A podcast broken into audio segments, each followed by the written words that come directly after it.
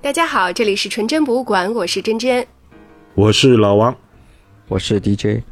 嗯，今天我们的内容包含大量的吐槽内容，然后是借着一个老朋克，老借着他的 对老漫才，对是，嗯，借着他的口来来来聊聊吧。嗯嗯，这个是是聊北野武的《小酒馆》这本这本书。嗯，对。嗯，那起因是什么呢？就是我们其实有一段时间没有一起读一本书了。就最近这段时间，反正出去玩的出去玩，啊，忙工作的忙工作，各干各的。然后有一天，当时是讨论我的一个状态吧。嗯。然后你说，你说你应该去读那个北野武的《小酒馆》这本书。对。你读完肯定心有戚戚。这本书是你第二次说了，所以我当时我就马上去把它翻出来看了。哦，这是不是很薄的书了？对，因为那天说起来，就是我们对当下的这个这帮小孩儿、这帮小年轻，还有这么什么网上的这各种各样言论，就是其实也不是一天两天了，就是早就觉得看不惯了。然后我就说，其实我们那个态度，就一下子让我就想起这个北野武的小酒馆里面北野武那个嘴脸。所以我就说，这个书应该你你读一读，应该是会有心有戚戚的。嗯，对，大概是这么个起因。然后我就在中午吃午饭的时候，嗯嗯，很快的把这本书看完了。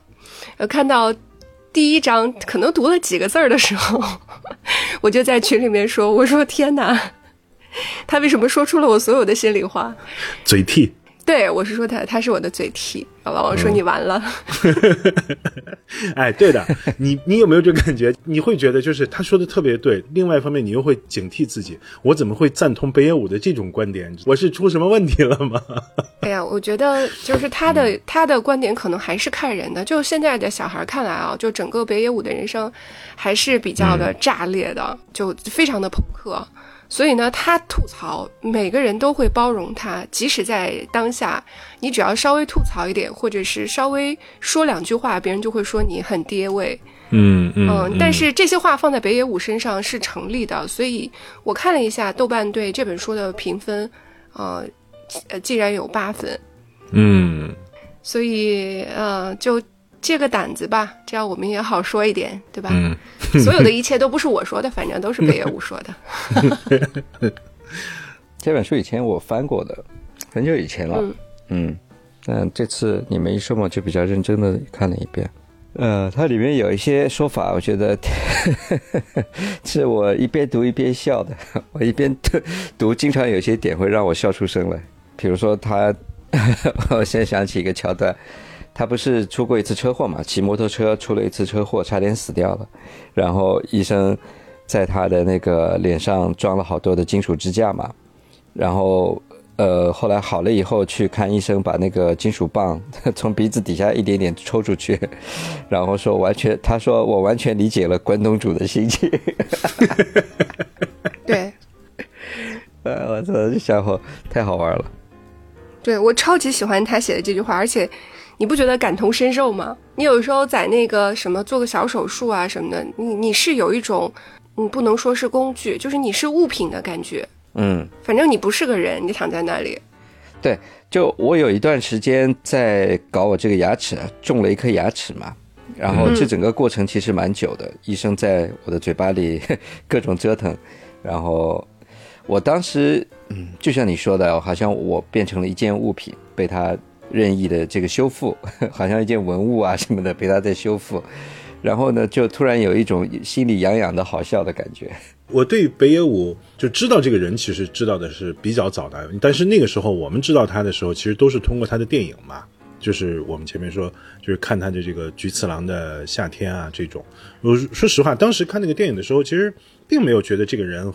呃，很有趣，但是你能看出来这个人应该是有，他好像天生带有那个黑道气质的，就是你你看上去他好像就就像是什么黑社会的这种背景的这种人。后来我大概是前两年就是偶然的读了这个北野武的小酒馆，以后，哎呦，我特别特别就是喜欢他，就是他的这种坦诚，他在这个书里的那个呃直白，而且敢敢于把自己的那个心里话讲出来。我当时读完以后，我还是非常觉得 有意思，这个是一个特别特别有趣的人。呃，第一章上来就是那天第那天真真不也说嘛，就上来就讲到他对死亡的态度，他就讲他一开始的时候对死亡怕的要死，对吧？然后就讲自己如何去一步一步的去探索这个呃死亡究竟是怎么一回事儿。我是觉得他既有一定的深度，但是他又不装着，他又不装作很。很豁达或者怎么样的，他就是用一种很平凡、很平凡的人，去讲出一个普通人对很真诚的人的这个对于死亡的恐惧啊，对于这些东西的态度。然后他中间就又包含了对日本社会的各种各样的看不惯和吐槽。这本书，因为他写的年代应该是比较早的，应该是在十几年前的一本书了。可能恰好是因为我们这里的这个社会跟日本的那个社会，它中间是有这么这样的一个时差的。就是十几年前的日本的社会和我们今天当下的社会其实是刚好有一个呃能够对得上，能能够对上，对吧？你这么说，是的。所以现在看起来正好。对，所以你现在看起来就是他对于现在这个年轻人不知规矩为何物了，等等等等，他对这些的吐槽，你就会觉得真的是太精准了。就是我们经常看到那些东西，就是匪夷所思的这个现象，他的那些吐槽，我觉得是特别特别好的一个，就替我说出了心里话。对，我们把他的生平，虽然很多人应该很熟悉了，但是我们还是简单过一下吧。嗯嗯，帮大家稍微回忆一下。嗯，北野武是四几年的人，他是考大学的时候，其实考了一个不错的大学，是考到明治大学。对。然后呃，他有呃前面有一个父亲，我觉得后面他的母亲就嫁给了他的继父，他的继继父名字太深刻了，就叫做菊次郎。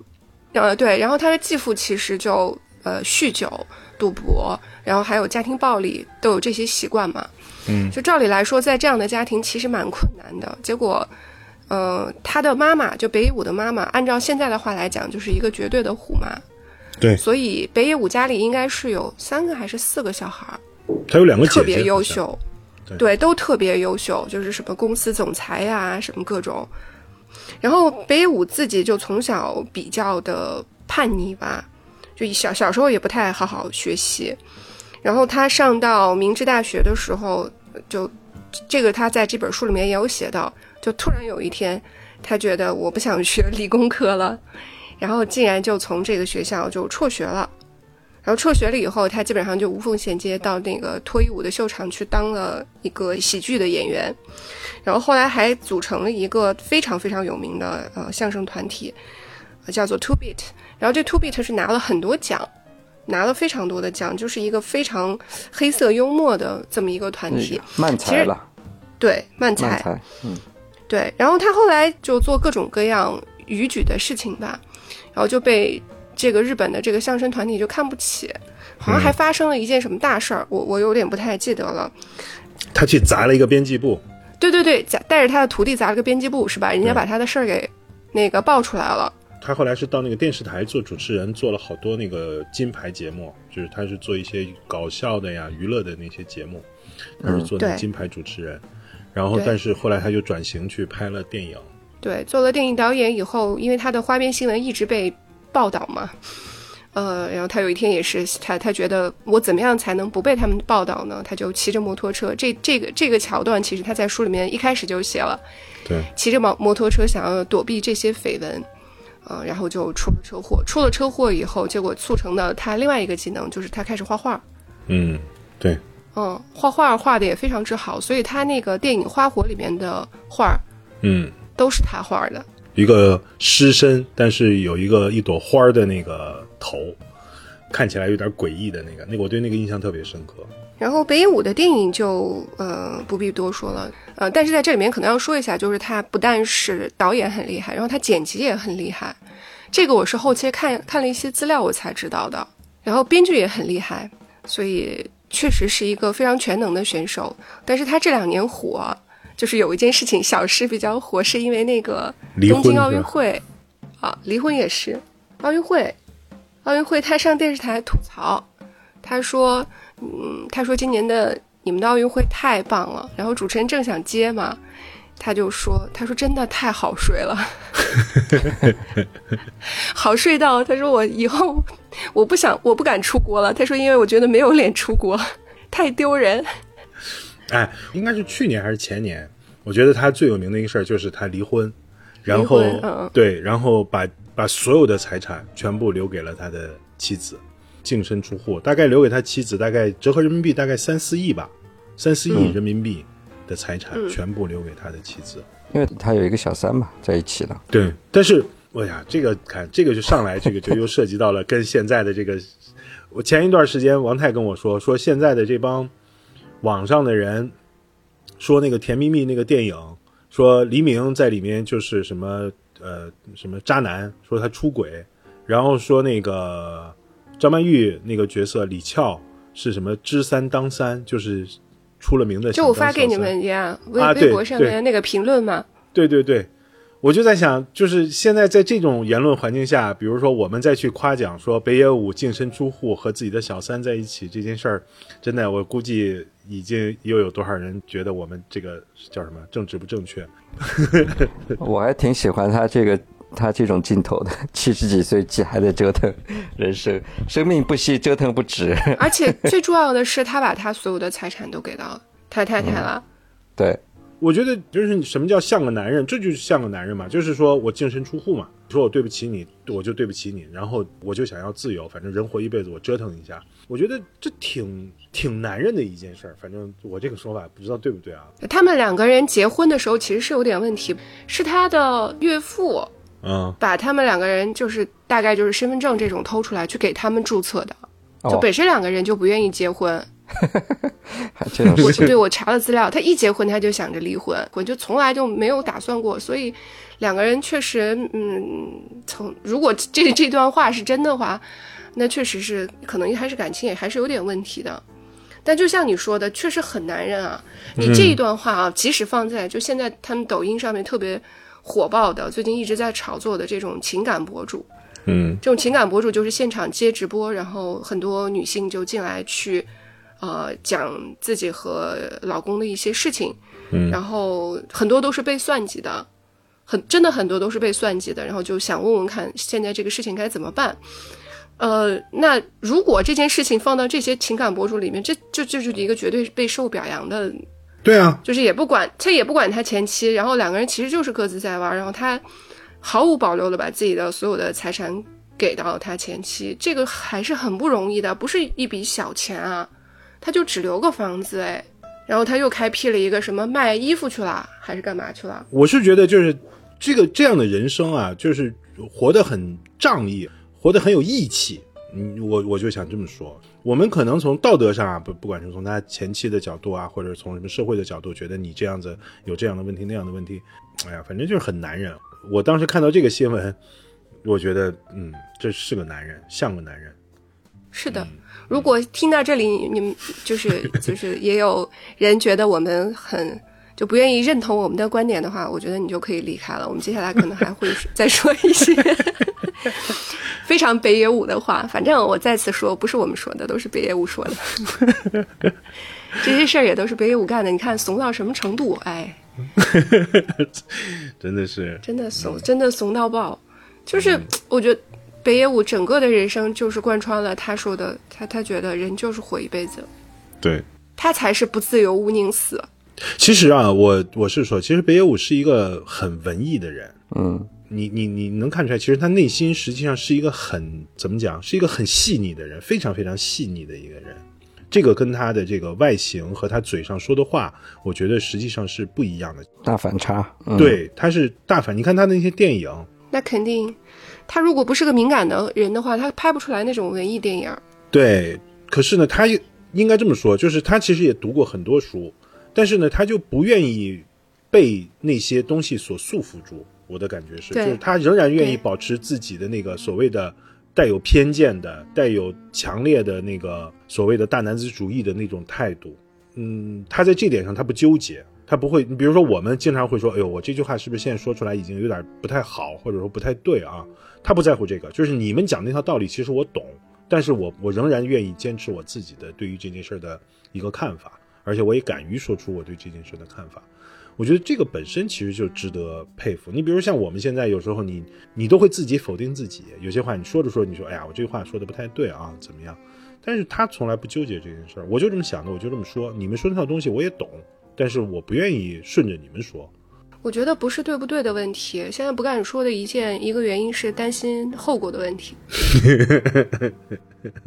就我们这点粉丝，这这个那可不一定，就是很多人就到处寻找素材，然后能够让他们去发泄他们的戾气。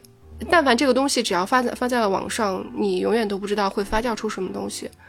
所以，我我其实并不在乎我的观点你是否觉得正确，我一点都不在乎。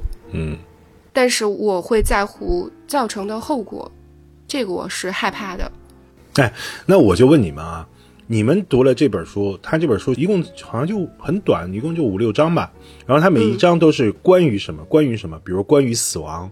关于规矩，关于什么呃等等，就是他对于这些问题的他自己的态度。你们读到他哪个地方的时候，和你自己的观念冲突是比较大的？你当时觉得，哎呦，这家伙竟然敢这么说，或者你不认同的？我想起一段，他就说，他就说，现在呢，大家都只会鼓励小孩，他说你应该跟他说，你就是笨。你你你再努力也没用，你就是笨。你要认清这个现实。我跟你完全一样。他说什么？只要你努力，就一定能实现梦想喽？这种话是绝对绝对不会说的。他我们会说下面这样的话。他说你笨死了，快点别做那个，你别你别去念书了。你念你这么笨，念了也是白念。我当时我读这本书里面印象最深刻的一句话，他就是说。父亲就应该是孩子天然的第一块绊脚石，对，就是。我当时就在想，我我多么觉得这句话有他自己本身的道理。虽然现在你听上这句话就是特别的不正确啊，但是我就在想，就是我我能不能告诉我孩子，就是你算了吧，你不是这块材料，你还是放弃吧，你最好换一条跑道。但是我们今天你确实不敢这样说，你就会说，宝贝儿，你可以的，只要你愿意，爸爸支持你。然后一直到支持到他自己放弃。对，我觉得时代不同吧，在他那个年代呢，物质条件比较匮乏，你能够其实能够用来浪费的资源还是有限的。现在相对来说，你可以用来被浪费掉的资源是比较丰裕的，对吧？所以它也是一个度的问题，就是你你到底行不行？你是要再尝试一下，还是要放弃？它是一个度的问题。在他那个年代，这个度就更倾向于放弃。你那你放弃掉，你就认清自己的本分，认清自己的能力所限，去做一些自己能力能做到的事情嘛。现在的话，相对来说还是试错机会比较比较多一些嘛，这是我的感觉了。对，这也是我想说的。其实你能说是因为你可以给他提供一个试错的成本，就是他有他有这个底气可以去试啊，无所谓的。但是啊，我在想，嗯。我们且不评论他本身这句话究竟是对是错啊，他和当今的这个育儿观念或者说，呃，对待孩子的观念有多么大的呃区别。可是呢，就是我们不敢否定孩子，你只能顺着他，鼓励他，然后一直鼓励到他自己放弃。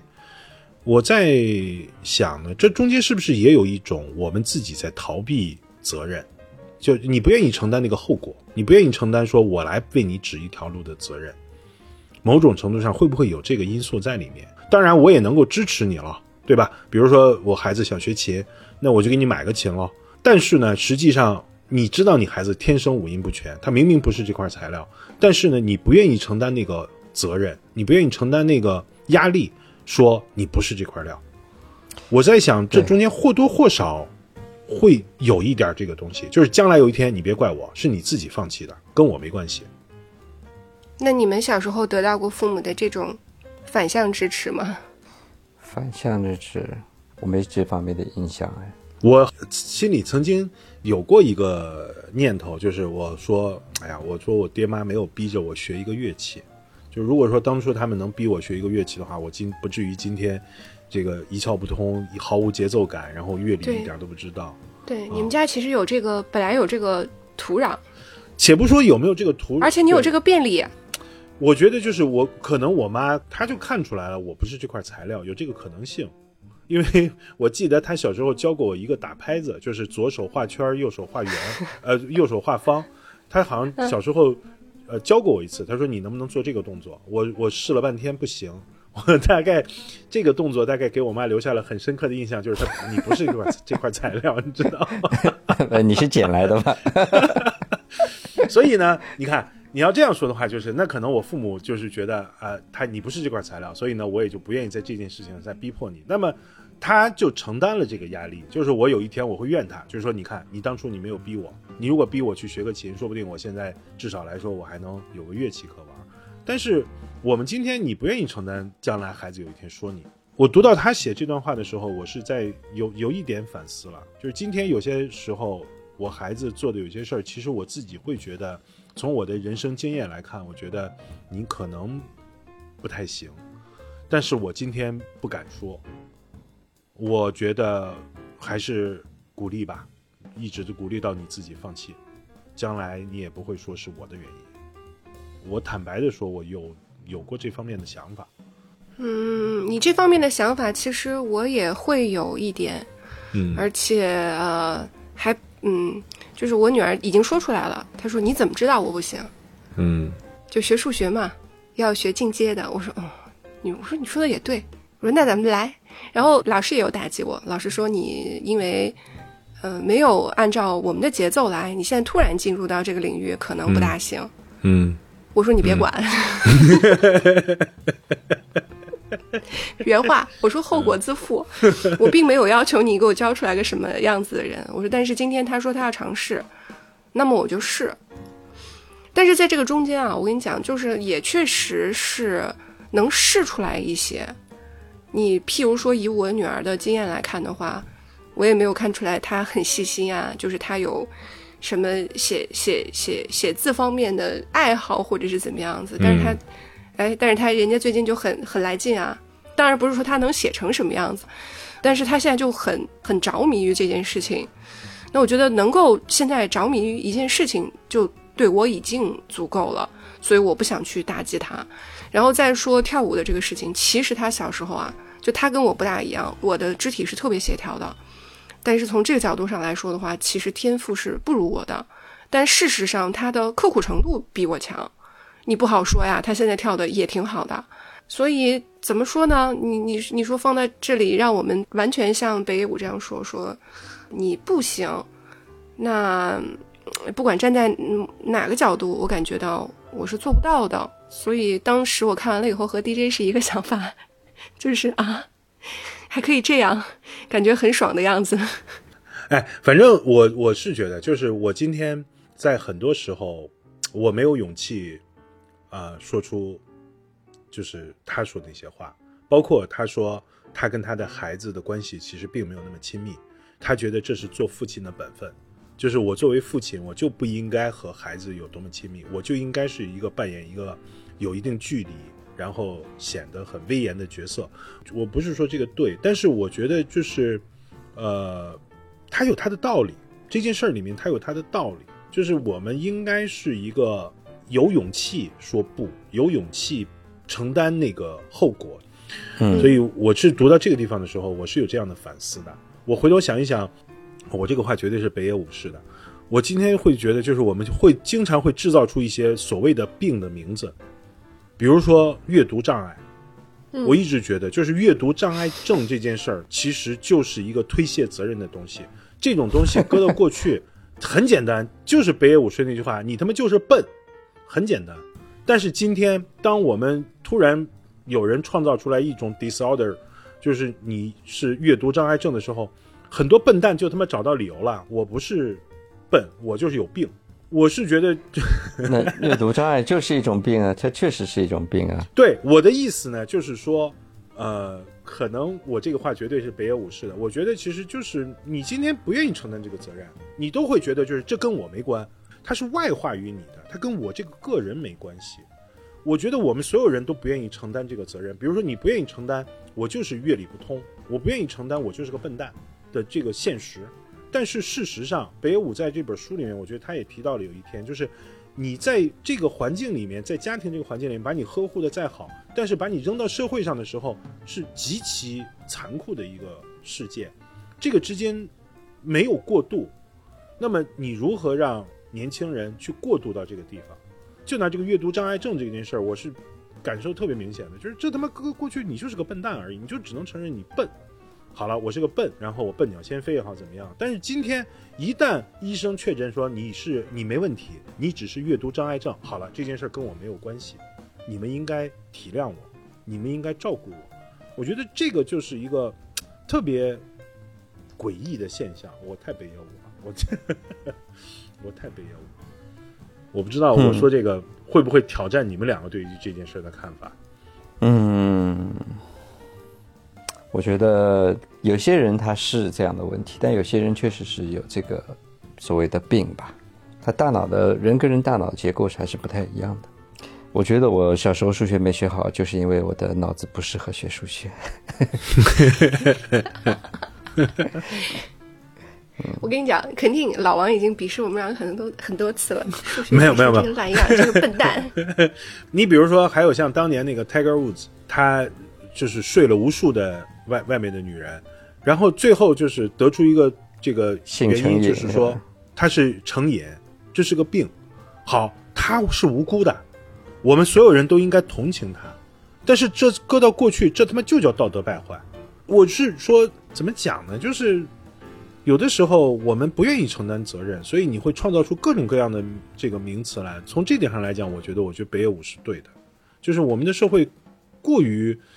宽容了，或者说过于 不愿意伤害别人，但是现实又是特别残酷的，它中间没有一个过渡期，没有一个灰色地带，它就是一个非黑即白。你在家里面你是乖宝宝，你是聪明的孩子，所有的事儿都是，呃，跟你没关系，你你可以，你 OK。但是，一到外面，别人不会这么看待他的，别人不会体谅他，别人不会原谅他。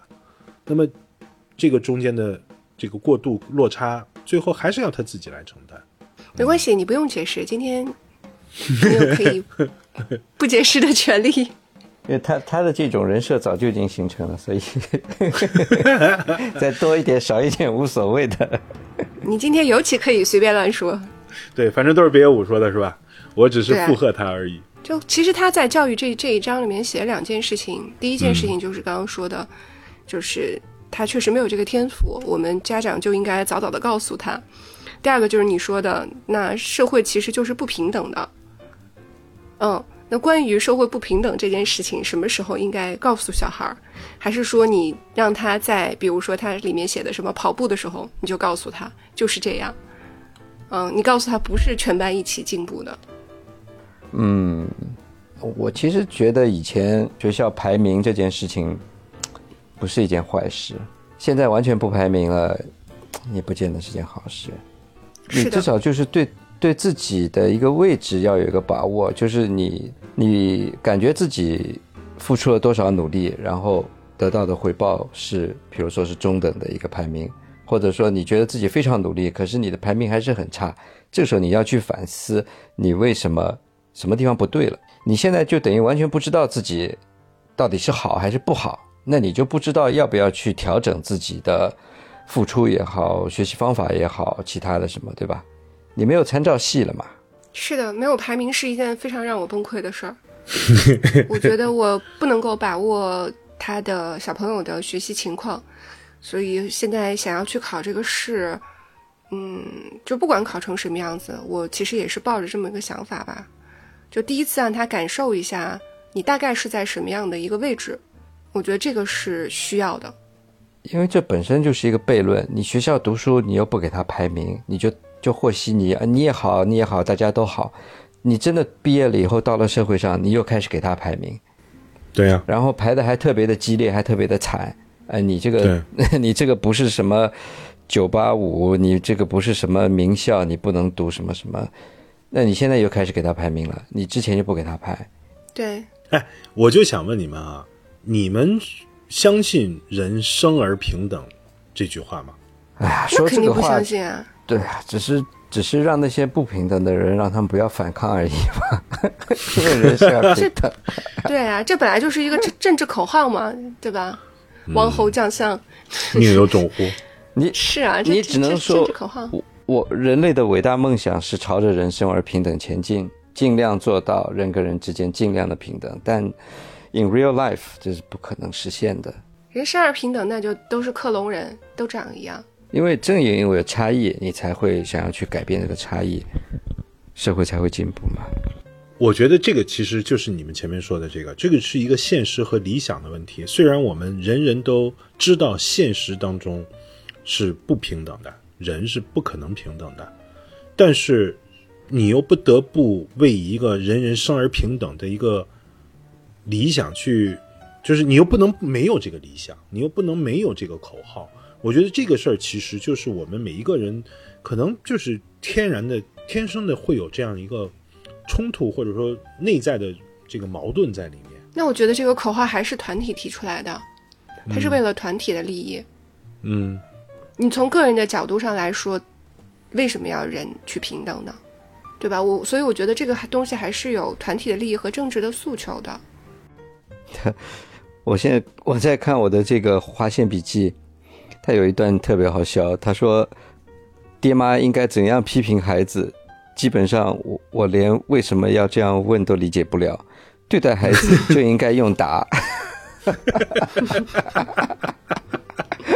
简单粗暴解决问题。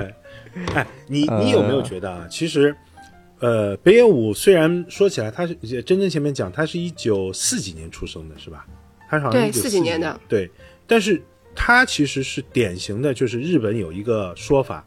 在日本，在日文里面，他是属于典型的昭和男儿，就是这个二战后，嗯，二战后的这批人，他有一个特征和我们过去经历一九七八年改革开放到现在为止的这批这个时代，其实是个特别相像的像的时代，特别像的时代。一九五一年朝鲜战争开始以后，日本进入高速发展期，一直持续到了八九十年代，就是他进入到这个。滞胀时期，在那个中间的二三十年，日本的经济是一个快速腾飞的时代，就是有点类似于我们改革开放的时代，就是只要你努力，只要你逼迫自己，你就一定能够获得相应的回报。所以这一代人的看法，他和我们这一辈人的对于这个时代的看法是很接近的。就是我们之前说过好多次，就是我们感觉就是只要你努力了，好像你就一定能获得正向回馈。昭和男儿这一代人，他们就是获得了这样一种结果，所以他们对待这个社会的这个看法啊，是一个特别特别积极的看法。我们自己也是这样子。然后你会觉得社会就应该是有规矩的，没有规矩不成方圆。但是今天的时代变得不是这样子以后，你你像他之所以看不惯日本的年轻人，什么躺平啊，什么啃老啊等等，就跟我们现在看不惯现在的年轻人。在这个上面是很像很像的，我觉得其实我们之所以和北野武心有戚戚，我觉得其实是他和昭和男儿的时代和我们这种改革开放享受了红利的时代的这批人，其实是有这个很相似的这一方面的东西在里面对，就是发展阶段正好错着这么对这么一二十年。对对对对对。其实我我我最感同身受的章节还真的就是第一章。嗯。我感觉第一章写的每一个字儿，我都想划线，就是我心里，就是我心里想的，就是对于死亡的这个看法。对，他说他就是很痛苦的阶段，嗯，在那个读理工科的时候，他说他很痛苦，然后而且当时怕死的根本原因是因为他觉得他被束手束脚的五五花大绑着，他觉得自己的。人生没有任何选择的余地，所以他体会不到活着的感觉。我这段看完了以后，我简直了。嗯，因为他也一直是听他妈妈的话嘛，他妈妈说你应该读大学，然后他去读大学，他读得很痛苦嘛。然后他其实是在大学四年级就快毕业以前去，呃，突然就决定辍学。就那一天，他走在路上的某一个瞬间，他觉得他应该要退学，这是他觉得最应该做或者最快乐的事情，他就退学了。我觉得其实啊，在这点上，其实北野武其实是有矛盾的。他就是说，你作为父母，你应该告诉你孩子，你就是个笨蛋，然后孩子就应该听父母的话，应该遵循父母的指导去走完这一生。但是事实上，他自己恰恰是反抗了父母的看法。比如说，他妈很早就给他规划好了这人生的路，就是你上一个理工科大学，然后出来以后进入丰田公司，然后再白领，然后一层一层往上混，你的人生是很平稳的。但是他恰恰他自己脱离了这个轨道，他并没有遵循父母对于他的这个看法，反而走出了自己的一条路。我觉得，其实，在这点上来讲，其实他本身，他自身其实就是他自己这个说法的一个矛盾体。我觉得，那可能因为他认为自己是天才，不世出的天才，没几个人。对对对，是的，也有他不相信我还对吧？他不相信自己还能再生出一个像他这样的天才。事实上也是嘛。对，是也有这可能性。我说实话，我当初看他的电影的时候啊，我并没有看出他有那个。黑泽明的电影那么好，但是我没想到的就是他在这本书里面也也也也提到了，好像他在好多地方都提到了，就是黑泽明在临终的时候给他写过一封信。黑泽明对他很看重的，对，在最后那个信的最后一个结尾，就是日本的电影的将来就交给你了。他其实是有他自己的一个很独特的天赋在的，这点其实是我反正当初我看他电影的时候并没有这么深刻的感觉，我觉得他跟距离黑泽明还差得远呢。可能黑泽明也觉得他比较好玩。他的电影是有一个很明显的他自己的风格的。我曾经有一很长一段时间像老王一样认为北野武是一个黑社会亚古扎。呃，我还我还去特别的比较过他在不同电影中露出的纹身画面，因为我当时的想法是，如果他在不同电影中露出的纹身画面是一样的话，那这个纹身就是他本身就自带的嘛。对对对，对。呃，但但结果当然不是了，他本身也不是一个黑社会了，嗯，呃，可是看过他黑帮片的人，可能都觉得他本身就自带这种黑社会气质，对吧？因为他的确是底层社会出来的，嗯，对，而且他确实是这种，不能说他混过社会吧，只是只是，但是他确实接近这一类人吧，对他见识过那个社会是什么样。他知道他们是怎么生存的嘛？对，而且他的那个暴力影片里面，就是那些讲黑社会的影片里面，那些暴力镜头啊，实际上是没有任何铺垫的，不像我们看的那个什么香港黑帮片，那个叫什么来，吴宇森的那种，什么放个鸽子啊，英雄本色那种啊，就是有很强的仪式感的那种东西，没有他的那些，就是拿出枪来，毫无表情开一枪，然后就转身就走的那种暴力，那种纯粹的暴力。啊，对，这个是跟其他的那个不一样的。对，杀个人就像吃顿饭一样简单，拿出枪对对对，干掉了就怎么？对对对，而且没有那么多废话的，也没有那么多表情，没有那么多动作，就是掏出枪来，梆梆两枪结束。嗯，对。但是 北野武，我前前两年看了一个电影，就是《那年夏天宁静的海》。嗯嗯，这是一个非常不北野武，可是。可是底层逻辑上又很北野武的，就是那种风格上还是很北野武的电影。嗯，他就是讲的一个冲浪少年，也没什么太多的对话，呃，那种夏天的安静的缓慢流逝的时间的那种感觉。但是呢，那种只给的这种简单的，人是但是又很有冲击力的那种那种气质，又特别的北野武。嗯，他看着是一个让人觉得很安静的电影，但是实际上。你回过头来回味的时候，你会觉得它底层其实也是一个，就像你说的，只给的方式给人一种很暴力的感觉。嗯，它是另外一种暴力。对，是的。我因为我刚刚从日本回来嘛，就是前两天我在日本那个地铁上，我干了一件事儿，就是我给一个老人让座了。那天那个地铁特别挤，那个然后那个老头颤颤巍巍的挤上地铁，然后站在了我的面前，然后坐我旁边的啊，就是全是日本的小孩儿，你知道，就是年轻人。一点表示都没有，然后那个老头站在我面前，我就脑子里过了一下，最后我还是站起来了，我就意思了，因为我不会说日文嘛，我就只是表示了一下，我说你坐，然后那个老头就是用日语就说感谢感谢，然后他就坐下来了，因为我很早就听说，就是在日本的时候，你不能随意的向老人让座的，我听说的版本是说日本老人会不高兴的。就是他认为说你好像怎么讲有歧视我或者怎么样，我我当时我不知道在哪里听说这个说法了，但是我当时给那个老头让座的时候，他还是非常感激，就是感谢我，然后让了座，然后一直向我表示这个感谢，然后我就看到了，就想起这北野武在这本书里面，就是他提到了，他就是说我们现在的年轻爱心人，座位，对吧？对他就是说，关于爱心座位这件事儿，难道这个地铁上所有的座位不都应该是爱心座位吗？你见到了老人让座这件事儿，竟然还需要有人教，然后还需要告诉你这五个座位是爱心座位，其他座位就不是爱心座位。我觉得这件事情其实就是一个很，在我们看来是个很自然而然的事情。站在你面前一个年纪大的人，他站在你面前，你坐着，难道你不应该本能的站起来吗？这是我自己这两天、前两天我刚刚在日本干了一件让座的事儿，我自己干的还提心吊胆的。但是我觉得他说的是对的，所有的座位都应该是爱心座位啊。嗯，是的，因为这两年日本验老验的很厉害嘛，然后他现在不过最近因为经济比较好，所以这个矛盾不是很突出。有一段时间，那个不是新闻也在写嘛，就是说，嗯、很多社交媒体的状态就是说，呃，因为老年人挤占了我们的这个工作机会，所以什么什么超过多少岁，他们就应该集体去死，而且不是一个两个人说的，嗯就差不多都都要号召大家去签名的这个状态。嗯但现在其实是有缓解的，因为他们现在工作机会比较多，经济也比较好嘛。但确实是我在日本的时候，其实我也有见到过这种状态，就是你以为他们的道德水准很高，因为应该很自然的去给老人让座位儿嘛，但实际上并没有。我第一次看到的时候是挺惊讶的，我是在大阪看到，就是刚才你说的类似的这一幕。然后大阪人这不是也是就是关西嘛，嗯，呃，比较的类似于我们今天东北，粗，呃，比较粗，然后你呃，然后再加上叽叽喳喳的，我当时印象特别差。其实现在国内也有类似的言论啊，他觉得早高峰的时候，老年人就不应该出来。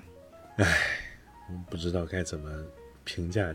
我们不说他们，关于这个北野武，其实我觉得他关于规矩那个里面，就是他这个里面有一个章节是叫关于规矩嘛，嗯就是我要是没记错的话，就是我觉得他那里面就是提到了一个，就是所谓的关于规矩，其实就是对于别人的体谅。只要你知道体谅别人，你就是知道了什么叫规矩。这个规矩不是靠一条一条一条一条把它写下来的啊，你这个叫规矩，而是说你只要抱着一颗体谅别人的心，你自然而然你就知道什么是规矩了。我觉得这个就是我们理想当中的社会的那个那个所谓的“己所不欲，勿施于人”。哎呀，反正我当时读到这个时候，我就觉得太对我的胃口了。这 个 赶紧拜把子。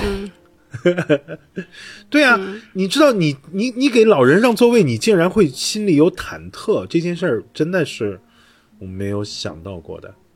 你也很敏感，对吧？要不然他们爱谁谁吧，就管管他呢，反正他骂你你也听不懂，都是。我当时就是怕那个老头跟我翻脸，你知道，就是呃你你为什么要跟我让座？你看不起我吗？我觉得呃一般情况下还是，就是人之常情，我觉得还是不太会有这种现象发生的。我记得在那个嗯，好像是《菊与刀》那本书里面，其实就提到，就是你刚才就真真前面讲到，就是老人到了一定年龄会去死啊。呃，我记得在那本书里面就讲到了，就是日本的老人真的会这样子，就是他活到一定年龄的时候啊，他会自己到深山里面找一个山洞去死掉。好像就是在在《菊与刀》那本书里面讲到，就是日本的社会是这样的一种社会。对，在物物资极度匮乏的那个年代嘛，有个电影就是讲这个这种事情。嗯，我觉得吧，我们不久矣，迟早的事儿。嗯，现在就有这个苗头。刚才说到那个死亡那一章，我们没有展开说，一直在说年轻人的事情，这就是很爹。其实关于他，就第一章我为什么那么感同身受？刚刚说到了，他说他怕死，是因为他觉得人生没有选择的余地。这这句话就是我可能近一年来，我嗯、非常害怕的一件事情，就是我特别的怕死，非常非常害怕。然后因为这个害怕，所以会做一些安排。因为怕死会会所以会做安排。对啊，你就你就会想要去完善一些事情，想要做一、做好一些安排。嗯终极原因就是因为他说的这个原因，就是我觉得，呃，一方面就是我是觉得有一些事情没有安排好，嗯。然后另外一方面的，呃，原因就是我好怕，因为我觉得我我不想在现在这个阶段嗯。就要死掉，我觉得现在这个阶段太拘束了，就是我是被捆住的一个状态。如果现在就要死掉的话，那我会觉得有太多的遗憾。那都不是遗憾的这个那这个问题了。我觉得这辈子就就很没有意思。嗯嗯，那到了那真的到了这一刻的时候，我我真的就会，那我觉得真的是会很崩溃的。不是因为你面面临到了这一刻你而恐惧，而是你恐惧的是你没有任何翻盘的机会了。然后你过去的不管是遗憾也好，你想要去经历的一些事情也好，你就再也没有机会了。这是我非常非常。害怕，乃至到恐惧的一件事。嗯，我有同感。我最近一年来经常在想这件事儿，所以我非常非常害怕。那一方面去安排吧，另外一方面就是你在做一些选择的时候，还是希望自己能够稍微随心，也不能叫随心所欲吧，就是尽可能的去听从让自己开心的一些做法。你譬如说，呃。当然还没有实现。你譬如说在旅行的时候，因为我是一个游乐园的爱好者，但是如果你要照顾全家出游的时候，你不可能去做这个选择。你譬如说你这一趟只玩游乐园，嗯嗯。但是最近一次的旅游规划当中，我就跟我女儿说，我说我也不想，呃，去满足他人欲望。其实我非常喜欢玩游乐园，我就想可能会有一趟只去游乐园的旅行，嗯。然后他说：“那可以啊，也不是完全不行。”嗯嗯，所以会在这一些小的地方稍微有点改变吧，不然我真的好害怕，好害怕。DJ 听了他这段话有什么？会有同感吧，嗯，就觉得有好多的想法或者好多的事情还没有一个机会去去做去实现，嗯，但得等一个时间点。嗯，在那之前得保持健康，要 g a n k i des。嗯，你在学日语吗？哎，我倒是有个想法，想学日语，但我不是想学那种，就是所谓正儿八经的学个日语什么的，我就想学关于吃跟玩的日语。至少到餐厅可以点菜，嗯，这是最基本要求。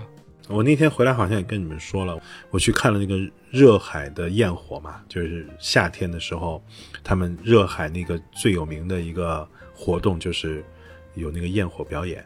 然后他是在一个热海是在海边嘛，在一个沙滩上面，那海滩上面乌泱乌泱的人。然后那天我运气也很好，我就坐在了几乎是最第一排了，就是再往前走一米，我就被海浪就冲到了的位置，然后就坐在那边等那个。焰火表演开始，结果到焰火表演这还有半个小时的时候，突然有四五个、五六个日本的年轻人，那些孩子我回头看一看，大概也只有二十岁左右吧，十七八岁，大概有五六个孩子，就紧挨着我坐在我的身后，一直在打打闹闹。然后后来他们还派了一个人去买了啤酒啊什么样的。我当时就想，哎呀，我说这个太吵了，因为他们在后面一直在说话，我就想太吵了。然后等那个焰火表演开始的时候，当第一下焰火出来的时候，他们哦还就是发出了自己的这个惊叹啊，还在互相还在什么闹啊什么的。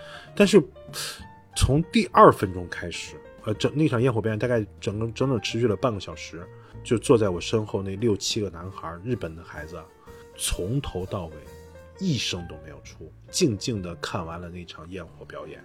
我突然一下就觉得，日本人可能对于这个，就是真正刚才讲的，对于生死这个东西的看法，是有点跟我们有点不一样的。你看他们对于焰火的这个态度，包括对于樱花的那个态度，就是所谓他们对于落樱之美的那个态度，我是觉得是给我一些感慨的。我今天可能不太能总结那个感慨是什么，就是人可能只有短暂的一瞬，如梦方醒的一一辈子。所以我是觉得，其实我们应该像。焰火一样，或者说像北野武那样这样，应该过得尽兴一点。就是我想怎么说我就怎么说，我我我想怎么样过我就怎么样过，我想离婚我就就就净身出户。你吓我一跳！不，我只是说呀，像北野武嘛，就是我觉得其实应该是活得尽兴一些，否则的话有点对不起自己。他他这个有点太尽兴了。他这书里有一段我正好看到。他说，如果只有一个情人，就会形成一种三角关系。啊，对，这个太经典了，对对对对，这个超级经典。三角关系是一种有棱角的关系，如果有两个呢，就是四角关系；三个呢，就是五角关系。照此类推，情人越多越好，关系就越接近于圆，棱角也就越少，这样彼此间的摩擦和风波就会减少。这个真的是非常北野武。所以我是觉得，就是因为我们不具备北野武那样的才华。也不具备他那样的命运。实话说，也不具备他那样的命运。对，是的，他真的就是尽他他是其实是尽兴，但是他也不不不完全能说他是任性，他有前提的，人家可以，人家有这个资本。对，真的。最多的时候一年挣了二十七亿日币的，二十七亿日币放在那个年代，现在是币日币贬值，那个年代二十七亿日币，我靠！就是说，人是时也，运也，命也。但是我是觉得。即便如此了，我们去读了他的这些书，我是觉得其实还是应该活得真一点。我觉得，就是说你应该活得真实一些，你自己心里怎么想，应该至少自己面对自己的时候不要否定自己，应该有勇气面对自己。我我我就是不同意你们的有些看法。我我甚至有的时候，我觉得我们连这个勇气都失去了。你都会自己先政治正确的审查自己，我觉得这个其实挺没劲的。嗯，要活得放开一点，是吧？要要还是。怎么说？要潇洒一点，或者说，呃，有一些自己的主见吧，坚持一点自我吧。对 我突然想起来，前两天在看看一个娱乐新闻，嗯，就是最近不是费翔特别火嘛，因为电影的原因，然后翻出来一个呃，费翔和陶晶莹早期的一个那个呃采访的画面，我不知道你们看没看过。就是呃，费翔和陶晶莹在一个浴缸里面，两个人穿着泳衣，然后一边洗澡一边接受了采访。然后有意思的就是评论，呃，然后下面在评论说哇，说那时候社会这么开放吗？大家可以这么玩的。然后下面有一个更高赞的评论说，他说是的，他说因为那时候搞封建糟粕的这些人，他们不上网。我我因为 DJ 可能因为人在美国了，所以你可能对于这些东西可能没有那么深的体会。就是我们现在看到的这个舆论环境或者互联网环境啊，我真的是觉得，就是今天的这个观念之都不能说是保守，就是这个观念之腐朽，观念之之之之他妈的落伍，是匪夷所思的。真正说的这个视频我找到了，我真的是非常好。非常性感，咱们俩真的是在浴缸里没穿衣服。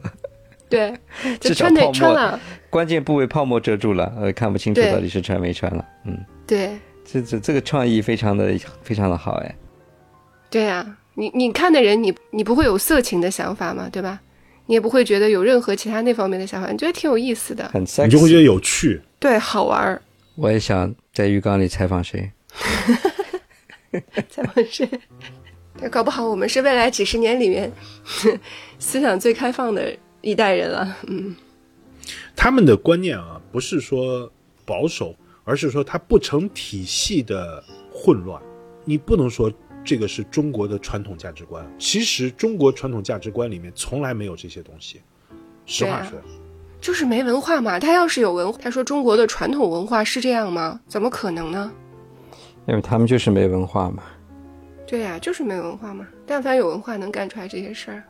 我其实很羡慕北野武了，真的很羡慕北野武，一个文艺青年可以活得如此的恣意潇洒，然后把自己折腾到七十岁，那么严重的车祸竟然他妈的没死，真的是上天眷顾的人。他写车祸这一段，我觉得特别特别有意思。他其实出出了车祸以后，他是高兴的。对吧？他说出了车祸以后，我迫不及待的把我这张脸给他们看一看。就他他描写的这段心理太真实了，我我觉得我可能也会，就时不时的也会有这种心态。就是老子已经是死过一次的人了，还怕什么？对啊，就我就这样啊，怎么着吧？大概就是这个心态吧。我觉得有时候受一点小伤会有一种莫名的兴奋。此话怎讲？呃，就比如说你没事走着走着走着路路，可能摔了一下，把皮磕破了什么的。他这件事情对你伤害不是那么大，但是他改变了你的生活。嗯，它让你这一天变得不同了。你这一天会有一点痛苦，会有一点痛陪伴着你，你会觉得这是一个不一样的日子了。你好像是的，好像是的。你你你也知道这个伤它不是一个大问题，过几天它就好了嘛。但是在这几天的过程中，你体会了一个不一样的生活。你能感受到那个存在，就是我们经常说，对你能，比如说我们你能感受到那个存在感，就像我们今天，你会经常想，就是我的小拇指上面有一个伤口，你如果没有这个伤，没有这个伤口存在的时候，你是不会觉得小拇指的存在的。但是当小拇指突然出现一个伤口的时候，你才意识到，哦，原来小拇指是时时刻刻都存在的，都伴随着你的一个东西。我不知道你说的是不是这个意思。呃，它就是给你的这个所谓一成不变、重复的人生，创造了一些变化了。它提醒了我们的存在。对，还有还有一个记忆，就是年轻的时候或者小的时候，经常会踢球啊，什么摔倒。老王可能是打架了，呃，身上会打破啊，对吧？然后有一个伤口，那这个伤口在愈合的过程中，它会有一个气味，你记得吗？比如说你身上摔了一个呃很大的一片挫伤，然后它开始结痂的时候，它会有一个气味。这个气味我好多年没闻到，因为我我很久没有 那个弄破嗯这这种的，你知道吧？嗯，快呸呸呸呸呸呸呸啊呸呸呸！但我在想啊，年 人到了这个年龄的话，可能你真的弄破了，它愈合的时候，那个气味跟年轻时候也不一样。年轻时候那种气味，它是一种在身体在修复的过程中那种生命力的那种那种气味。哎，你说到这个气味啊，你你不说我都忘记了。印象当中，不管是别人一板砖拍在我脸上，还是说一拳打在我的鼻子上的时候，那个气味是有的。但是那种气味啊，是一种金属似的气味。那就是血呀。血的味道呀，我不知道，我一下想起来，就是别人一砖拍在我脸上的时候，那个当时闻到那个味儿是有一股金属的味道的。我现在大概也有小二十年、三十年没体会过了。那你到美国来住几年，让你体会一下什么叫过敏，你就知道那个气味。因为你过敏一直咳，一直咳，一直咳，你就觉得肺里面有一股铁的味道，就是你说的这种金属的铁的味道。我以为你说让他在美国找人打一架，那也可以，完了。有去无回。你直接去，直接去当当找几个找几个黑哥们儿挑衅一下就可以了。当年可能小时候打架，可能就是为了找那种存在感，就是找那种肾上腺素快速分泌，然后你可能只打了五分钟，但是能喘半个小时的那种体验，嗯，就是证明我活着。你就可以写个小说了。嗯，是，差不多了。嗯，差不多了。嗯这一期又变成了，本来是说咱们仨一起借着北野武吐槽，结果没想到就变成了我这个借着北野武大放厥词。我也吐槽了呀，都在吐槽啊。然后总体来说，这本书不考虑他的你是否喜欢他的电影儿，呃，然后是否喜欢他的这个人，其实我是觉得都可以看一下，是很有意思的一本书。而且非常短，大概个把小时就能，嗯，就能翻懂。八万多字而已。对对对对对，它真的就是，呃，我觉得像我去追综艺一样，是可以中午吃饭一边看着书一边下饭的，对，是的。还蛮开心的。这是最近比较让人开心的一本书，是艰涩的书，是一点儿都读不进去。嗯，对，所以推荐大家可以去看一看这本书《北野武的小酒馆》。那今天就到这里吧，这里是纯真博物馆，我是真真，我是老王，我是 DJ。嗯，拜拜。拜拜。